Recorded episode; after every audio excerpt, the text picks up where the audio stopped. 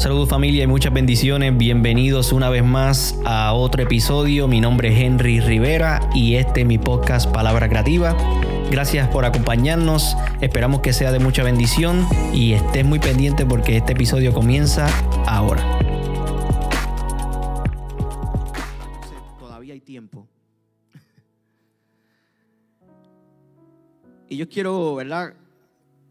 Comenzar leyendo Joel capítulo 2, versículo 25, que se encuentra en Reina Valera 60, por si acaso esta versión es la que voy a estar leyendo. Joel 2, 25, los que tengan Biblia, si no va a estar ahí. Y leemos en el nombre del Padre, del Hijo y del Espíritu Santo. Y os restituiré los años que comió la oruga, el saltón, el revoltón y la langosta y mi ejército, mi gran ejército que envié contra vosotros. Vuelvo y repito, yo restituiré los años que comió la oruga, el saltón, el revoltón y la langosta.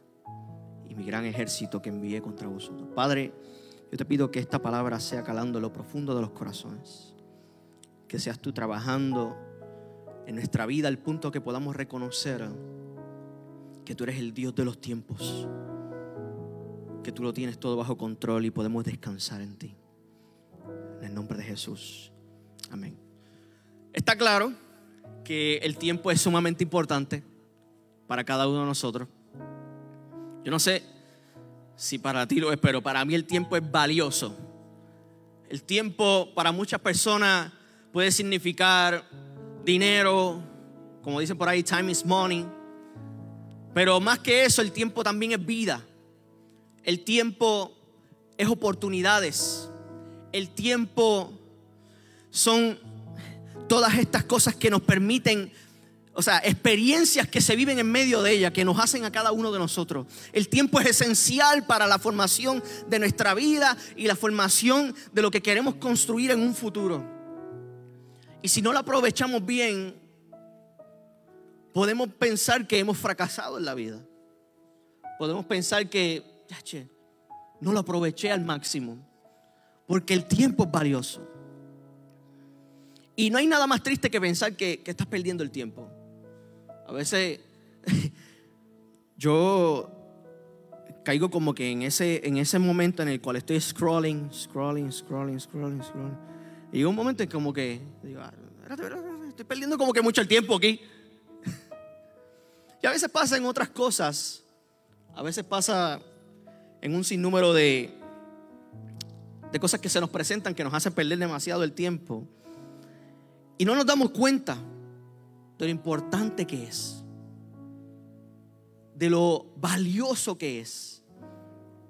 Ahora, hay tres maneras en las cuales, ¿verdad? Los eh, hebreos, los hebreos y en el Antiguo Testamento y allá en Israel definían el tiempo, lo dividían en tres partes para poder, ¿verdad?, tener como que un concepto más amplio y definirlo.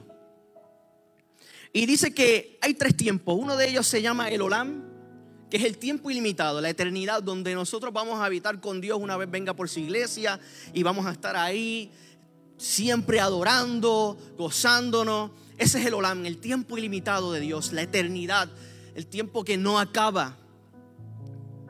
Ellos entendían que había ese tiempo. Pero también había otro tiempo que se llamaba el Et. ¿Eh? Et. Este tiempo es un tiempo extraordinario porque es el tiempo de cosecha. Es el tiempo de las Pascuas, de las lluvias. Yo no sé si usted se molesta cuando llueve, pero en aquel tiempo que lloviera eso era magnífico. Uh, vienen las lluvias. Incluso la Biblia menciona que vendrá la lluvia tardía.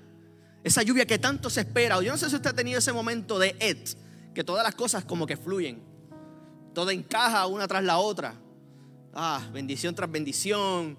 Todo cae, mira, brutal. Pide los días de vacaciones y te los aprueban el mismo día. O sea, eh, no hay tapón ese día. Estás en ese picarro y te atiende. Eres el primero. Todo fluye de maravilla. Ese es el tiempo et. El tiempo de bendición el tiempo en el cual, ¿verdad? Nos gozamos y agradecemos. Yo no sé si usted ha tenido ese tiempo. Yo lo he tenido Y si no lo has tenido, lo vas a tener. Porque todos tenemos que pasar por estas temporadas. Todos tenemos que pasar por estos tiempos. Porque cada tiempo cumple con un propósito. Entonces, hay otro tiempo sumamente importante. Pero es el tiempo que menos nos gusta. Y es el tiempo Etse, que es el tiempo en medio de la crisis. Es el tiempo en que los momentos difíciles llegan, las cosechas no se daban, eh, se perdían muchas cosas. Es el momento duro, eh, ese, es cuando tú dices, no, no me quitan el puño de la cara. Hoy me levanté con, por el lado malo de la cama. Ese tiempo también va a llegar. Ese tiempo también cumple con un propósito. Pero a veces lo tomamos como que, no, el diablo me tiene. Pero no necesariamente así. Es un tiempo en el cual nosotros vamos a experimentar otra cara de Dios que nunca vamos a poder experimentar en los tiempos buenos. Que nunca se van a poder experimentar cuando todo está peaches and cream. Ese es el tiempo Etze. En este tiempo suceden unas cosas extraordinarias que voy a guardar ese punto para más luego, lo vamos a recoger, así que téngalo ahí y guárdelo, mira, un momentito que ahorita lo vamos a usar, ¿ok? Así que en medio de ese tiempo Etze, o ese tiempo de crisis puede darse por tres factores. Los momentos duros pueden darse por un sinnúmero de cosas, pero particularmente en el versículo que leímos al principio, muestran tres insectos que tuvieron un efecto dañino en el tiempo. Lo que pasa es que a veces nosotros ignoramos las cosas pequeñas porque simplemente son pequeñas. Pero los momentos de crisis no suceden de la noche a la mañana. Es un acumulativo de las cosas que hemos ignorado en medio de los procesos. Fíjate que lo que hablamos al principio del versículo que mencioné aquí son tres insectos diminutos.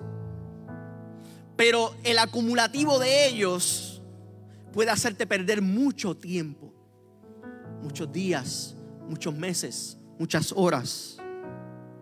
Y se manifiestan en este tiempo de Etze. Se manifiestan en este tiempo duro o son los causantes de este tiempo duro. El tiempo perdido duele, pero vuelvo y repito, no se da de la noche a la mañana.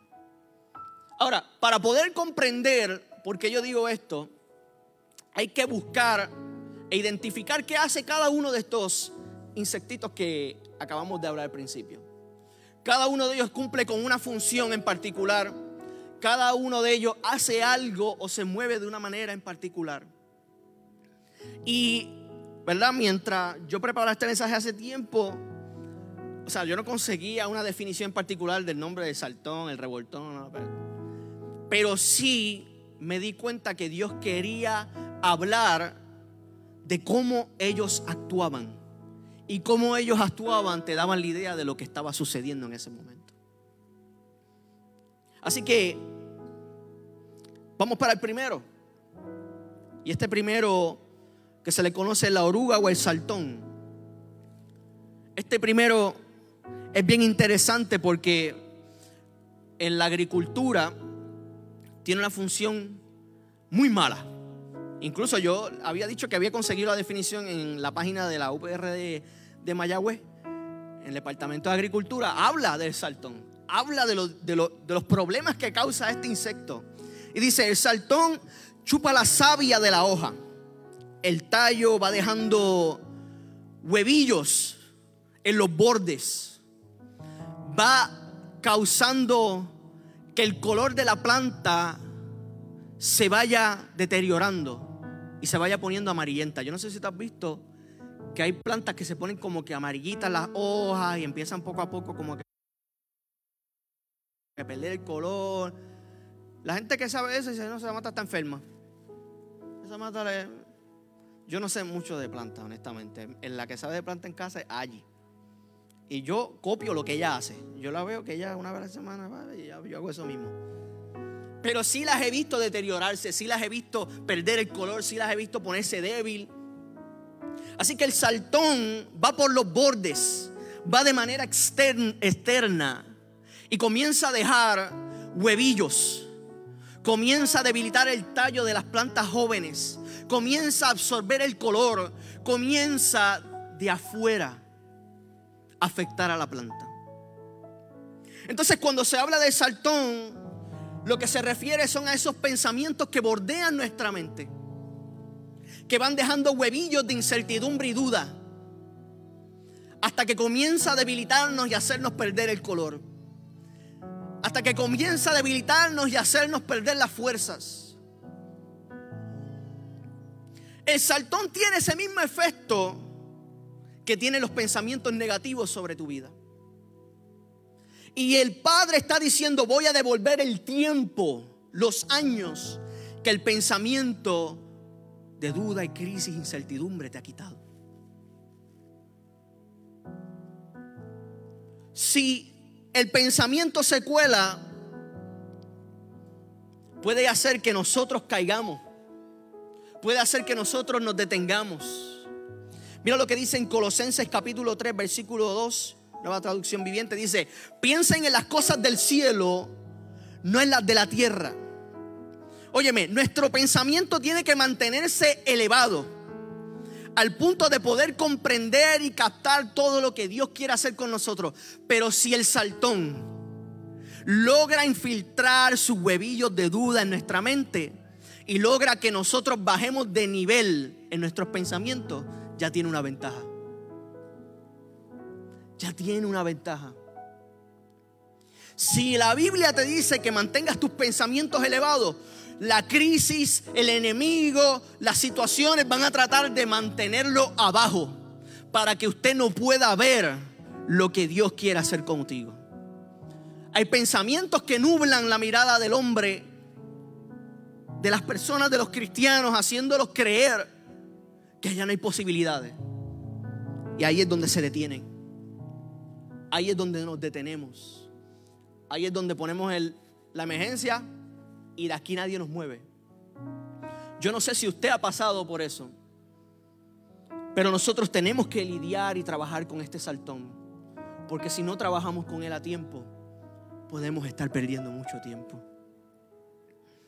Entonces la pregunta que yo te voy a hacer en esta mañana es, ¿cuál es ese pensamiento que te está atacando?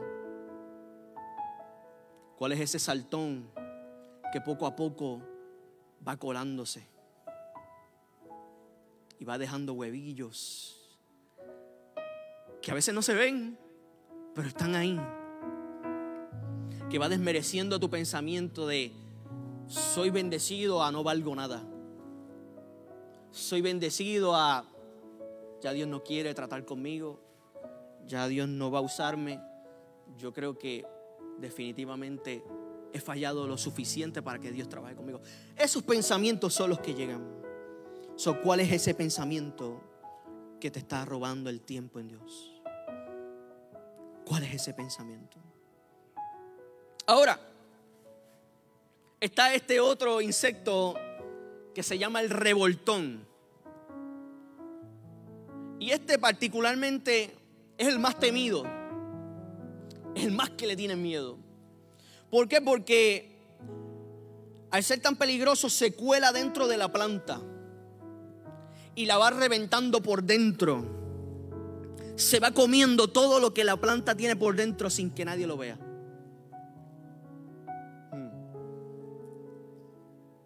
Puede verse de pie la planta, pero verdaderamente está muerta. Porque ha sido consumida por dentro. Yo no sé si usted ha tenido la oportunidad de hablar o de ver, por lo menos cuando yo vivía en el campo allá en el oeste, a veces yo veía árboles que estaban paraditos, pero mi tío, mi abuela me decía, no, eso está muerto ya, el comején se lo comió todo por dentro. Eso tú le metes dos patas y se cae. Pues el revoltón tiene ese mismo efecto. Y eso es lo que causa el dolor en nosotros. El efecto del revoltón es el mismo efecto que causa el dolor cuando está por dentro y comienza a consumirte.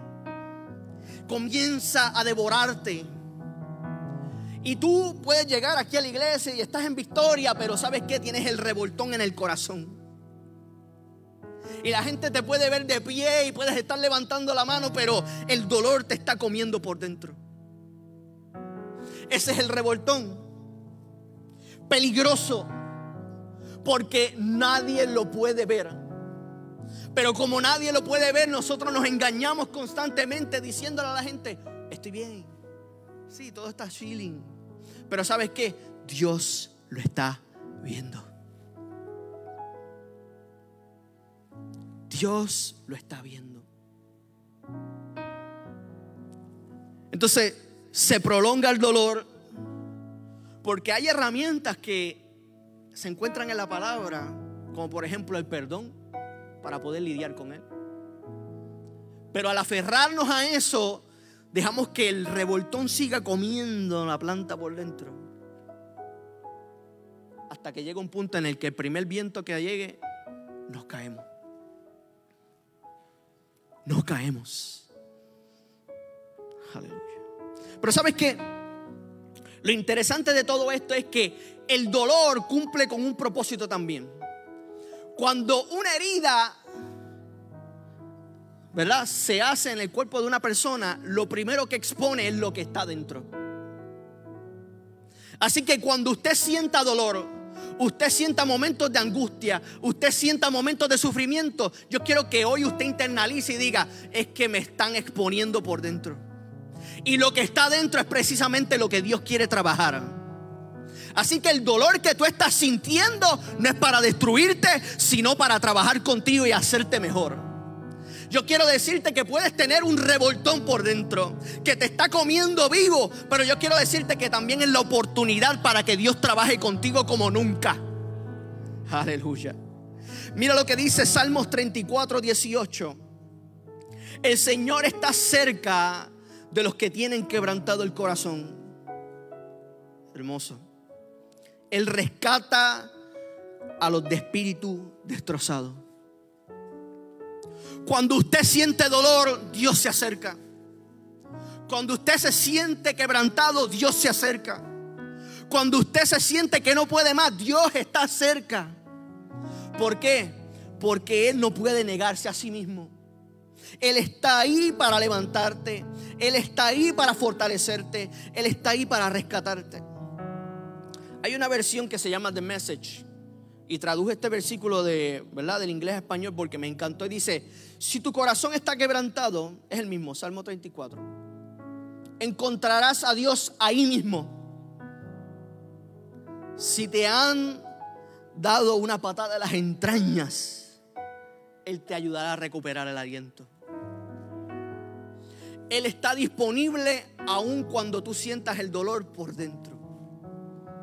Pero como seguimos diciéndonos, nadie lo ve, lo sigo ocultando. Se lo puedes ocultar a todo el mundo, a mí, a los pastores, a los líderes, a tus hermanos aquí en la iglesia. Pero Dios está listo para intervenir y no le permitimos trabajar. El revoltón duele. El revoltón vino a consumir todo lo que llevas por dentro. Entonces la pregunta es, ¿cuál es ese dolor que te está reventando por dentro? ¿Cuál es ese dolor que ya no puedes callar más? Interesantemente, el, el, versículo que leímos al principio dice que va a devolver los años que se han comido estos insectos. Escucha bien, algo que no se recupera es el tiempo. Todos estamos claros de eso. Pero en Dios, su gracia, su poder, Él es el único capaz de devolverte cosas que el mundo piensa que es capaz, incapaz de recuperar. Si tú te pones a analizar esto, Dios te está diciendo, te voy a devolver el tiempo que te está consumiendo la duda el dolor, aunque el mundo entiende y entienda que lo más difícil de recuperar es el tiempo. Pero para Dios no hay cosas imposibles. Así que cada herida de dolor que se expresa en tu vida, lo único que intenta es revelar lo que está dentro para que Dios trabaje contigo. Te preguntan, Dios, ¿por qué a mí? Me ha pasado. Yo he estado ahí, yo, no sé tú, pero si es a mí el único que ha pasado eso, al final yo voy a bajar aquí, ustedes oran por mí y despedimos. Y yo no oro por nadie, ustedes oran por mí. ¿Ok? Porque todos hemos pasado por dolor. Todos hemos tenido heridas. Incluso todavía estamos lidiando con algunas. Porque es un proceso diario de transformación que Dios quiere hacer con nosotros. Pero lo importante es que tú entiendas que en medio del dolor no puedes cohibirte, sino que dejar que Dios intervenga. La palabra dice que Él está cerca. Lo que pasa es que cuando nos duele, cuando te duele algo, ¿cuál es tu primera reacción? Pegártela, acercártelo, cubrírtelo. Porque es que es inevitable, es una reacción al dolor. Uf. Pegué el dedo a la plancha. me lo meto al bolsillo, no sé. Busco dónde esconderlo. El dolor va a tratar de que usted automáticamente se esconda de la presencia de Dios. Y si no trabajamos con el dolor, hay un dicho que dice que el herido hiere. Así que tenemos que trabajar con el revoltón. Ese revoltón que está aquí, mira.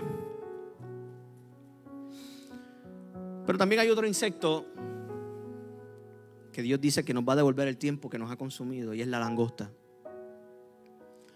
Esta langosta se esconde en la tierra por muchos años. Es un insecto que se come los, los crops, eh, o sea, las granjas y todas estas cosas, las cosechas. Se, se esconde ahí por un montón de años. Todo el mundo puede estar súper relax de que todo está chilling no sé. Pero cuando llega el momento de salir, salen todas a la misma vez y vuelan de manera dispersada y se comen todo, todo, todo, todo, todo, todo, todo lo que hay en las cosechas.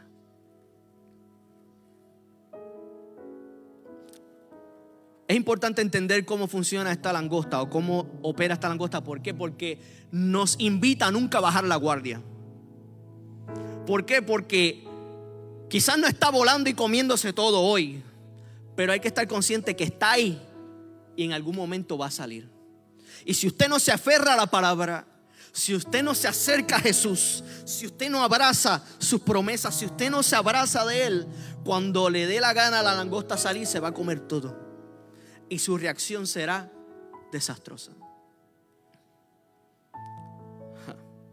La langosta se comió prácticamente todo lo que sobró. Lo que no dañó el saltón y lo que no dañó el revoltón. Terminó de, mira, aniquilarlo.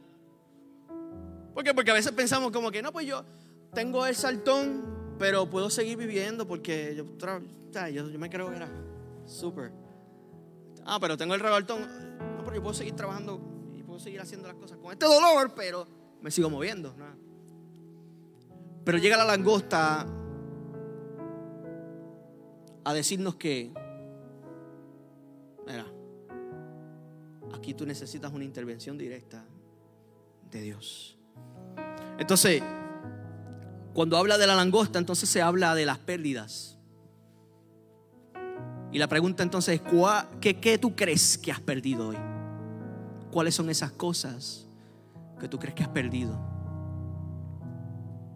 Escuche bien, hay pensamientos que quieren detenerte. Hay dolores que quieren detenerte. Pero también hay pérdidas que quieren detenerte.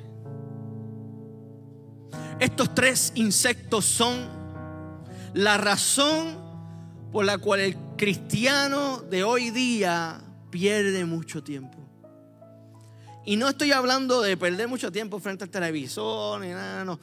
Pierde vida, pierde oportunidades, pierde las bendiciones, pierde lo que Dios está haciendo. ¿Por qué? Porque estas cosas no le permiten ver lo que Dios está haciendo en la casa, en su casa, en el trabajo, en el diario vivir.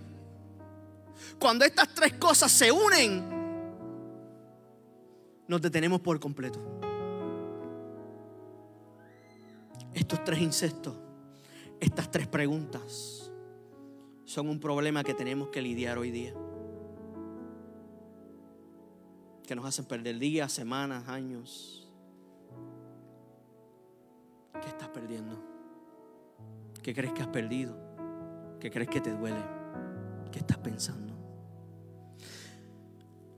Escucha bien, el tiempo Etse que hablamos al principio, que dije que lo guardara, este, este tiempo los hebreos lo conocían como el tiempo de crisis, pero también un tiempo de intervención.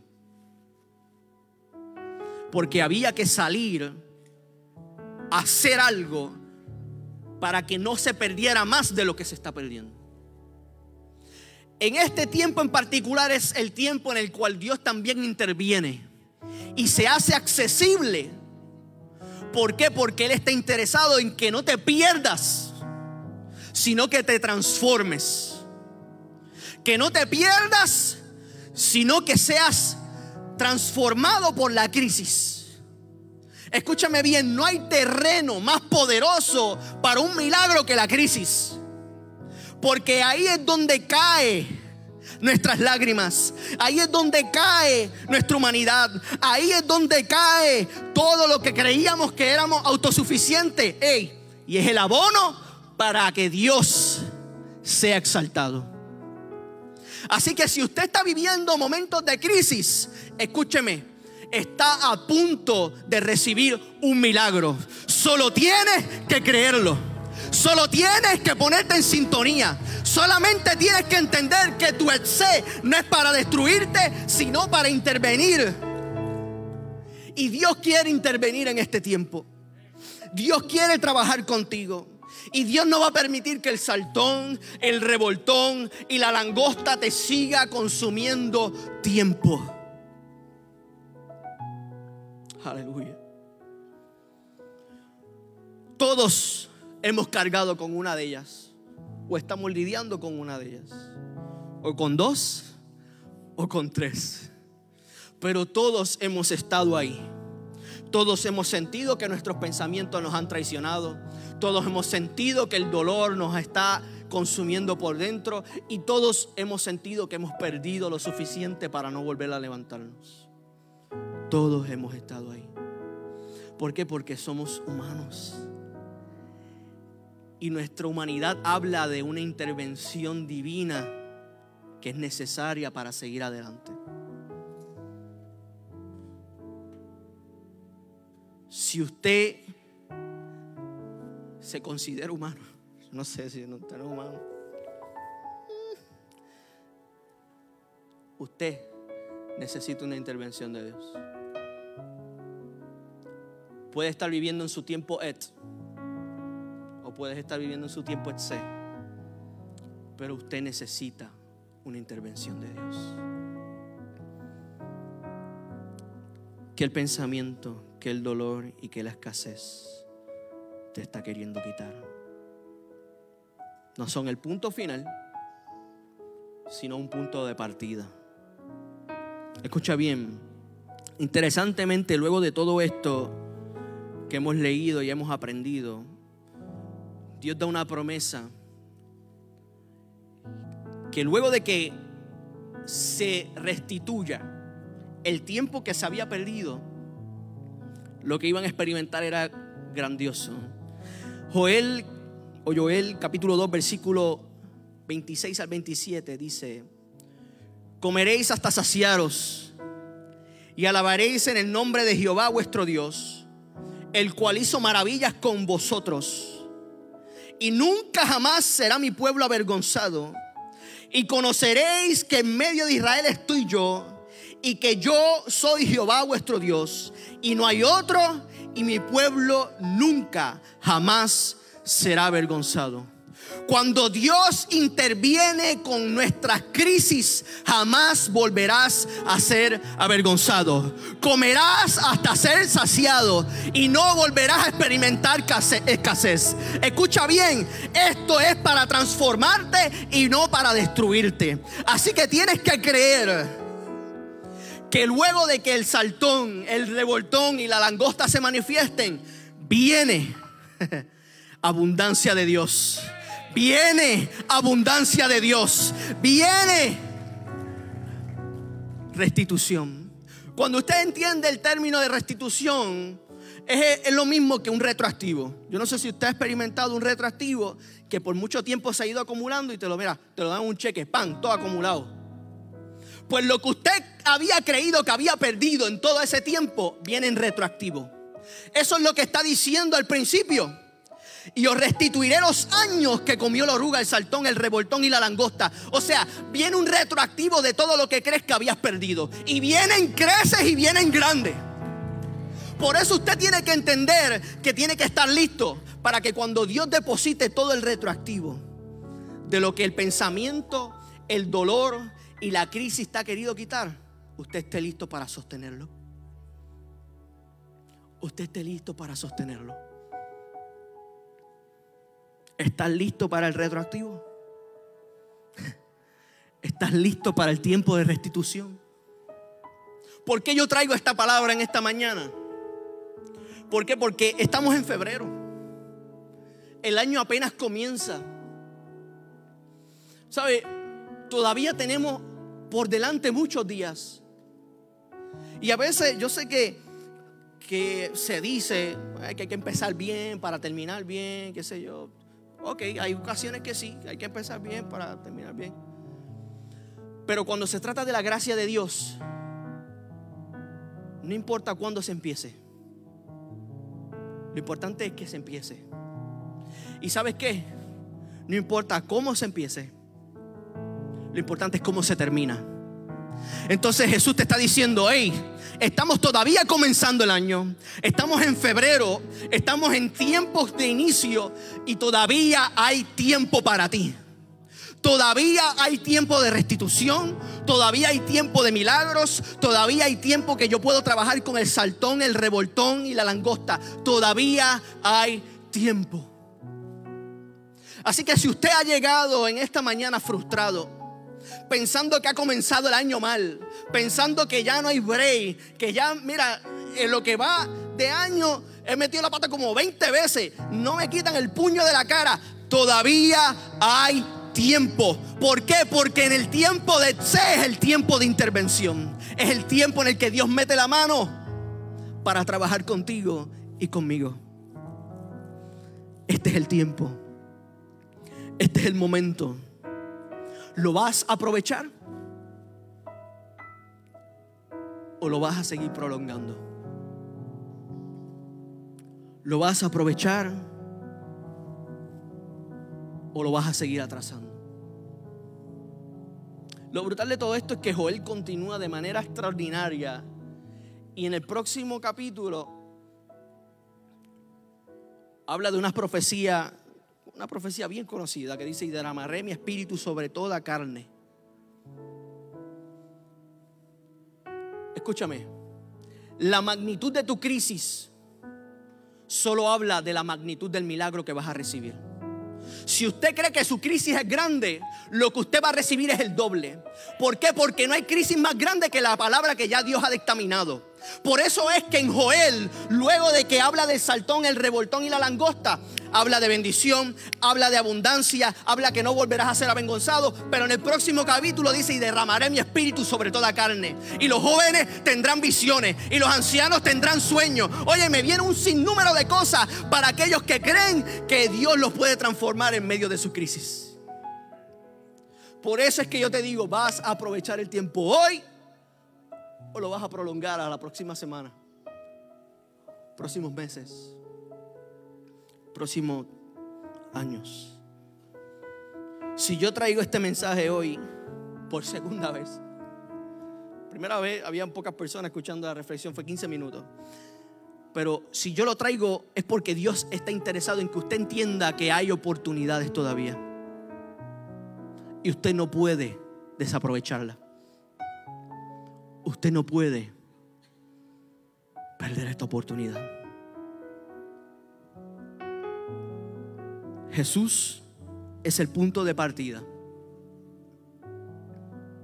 Jesucristo, al morir en la cruz del Calvario, convirtió la cruz en el punto medio entre en el mundo tendréis aflicción y confiad que yo he vencido el mundo. Visualícelo. Cuando Jesús fue a la cruz del Calvario y murió en la cruz, convirtió la cruz en el punto medio entre el mundo tendréis aflicción y al otro lado confiad que yo he vencido el mundo. Quizás usted hoy se encuentra del lado del mundo tendréis aflicción. Pero si usted decide darle oportunidad hoy a Jesús, ir al otro lado, podrás estar confiado y vencer al mundo. Y vencer al mundo. Los de adoración pueden ir pasando. No digan al pastor que nos vamos temprano hoy. Escucha bien. Las temporadas van a llegar. Los tiempos van a llegar. Pero así como las temporadas llegan, también se van. ¿Qué provecho usted está sacando de sus temporadas? ¿Qué provecho usted está sacando de sus temporadas? Henry, es que el saltón no me deja quieto. El saltón me sigue poniendo cosas en la mente que es que yo sé que, que Dios me ha hablado, yo sé que... Pero es que estos pensamientos no me dejan. Hay que exterminar ese saltón hoy. Ah, es que el revoltón.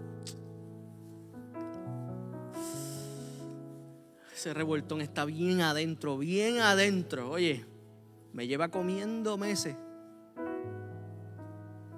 va consumiendo, así como él se consume las plantas, mira, por dentro del tallo, mira, así va por, por dentro de mí. No hay break, está bien profundo, no hay manera de estirparlo, óyeme. Si la herida está abierta todavía, está exponiendo entonces donde hay que trabajar. Y no hay de qué avergonzarse de eso porque todos hemos estado ahí es que Henry, yo siento que he perdido demasiado, he intentado demasiado, he hecho un montón de cosas, he, vuelto a empezar y, y siento que la langosta se come todo, todo, todo, todo, todo. Me quita todo, todo, todo, todo, todo. Si todavía tiene a Jesús, todavía puede volver a empezar. Entonces, ¿qué? ¿Qué? te está quitando tu tiempo hoy? ¿Qué te está quitando tu tiempo hoy? Ponte de pie.